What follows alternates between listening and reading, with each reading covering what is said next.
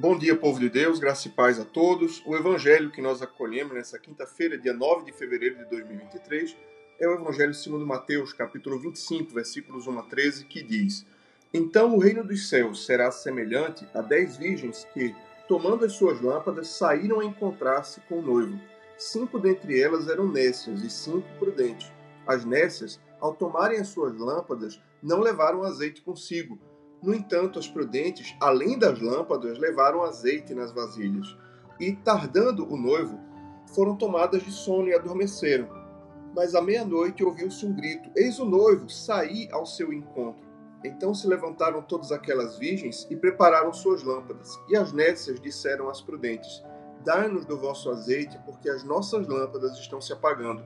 Mas as prudentes responderam: Não, para que não nos falte a nós e a vós outras e diante aos que o vendem, comprai-o.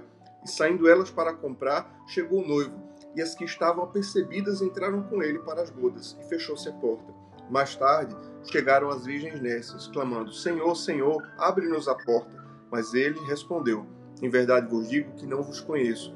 Vigiai, pois, porque não sabeis o dia nem a hora. O Evangelho do Senhor, louvado seja o Cristo, que as palavras do Santo Evangelho perdoem nossos pecados e nos conduzam à vida eterna. Povo de Deus, nessa quinta-feira, a igreja, como uma mãe prudente, uma sábia professora, nos ensina a virtude da vigilância e da prudência na vida espiritual. Essa parábola do Evangelho vem nos falar que de dez virgens, cinco estavam preparadas para a chegada do noivo e cinco não estavam preparadas, mas antes estavam displicentes. E então o noivo chega e as cinco que estavam preparadas, porque foram prudentes, entraram na festa, entraram nas bodas, e as cinco nécias, imprudentes e despreparadas, eh, ficaram de fora. Essa parábola é, na verdade, uma metáfora da nossa vida espiritual. Sim, nós, como filhos de Deus, devemos estar preparados para a vinda do Senhor, devemos estar preparados para o nosso encontro com Ele. É preciso que nossas lâmpadas estejam é, com a sua reserva de azeite. É preciso que a nossa alma esteja em amizade com Deus. É preciso que o nosso coração esteja repleto do amor de Deus, para que quando chegar o dia do nosso encontro, possamos nós estar na presença do Senhor. É, esse evangelho nos fala sobre a partida e o encontro com Cristo como uma festa de casamento. Sim, o dia que o Senhor vier, ou o dia que pela morte nós formos ao seu encontro, será o dia do nosso casamento eterno, para sempre com Deus.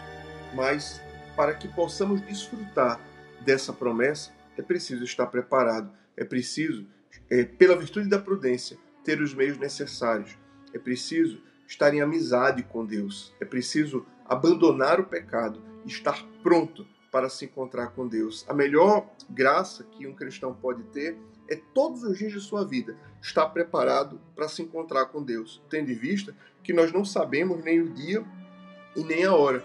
E nós poderemos bem viver se nós sempre estivermos prontos para nos encontrar com o Senhor.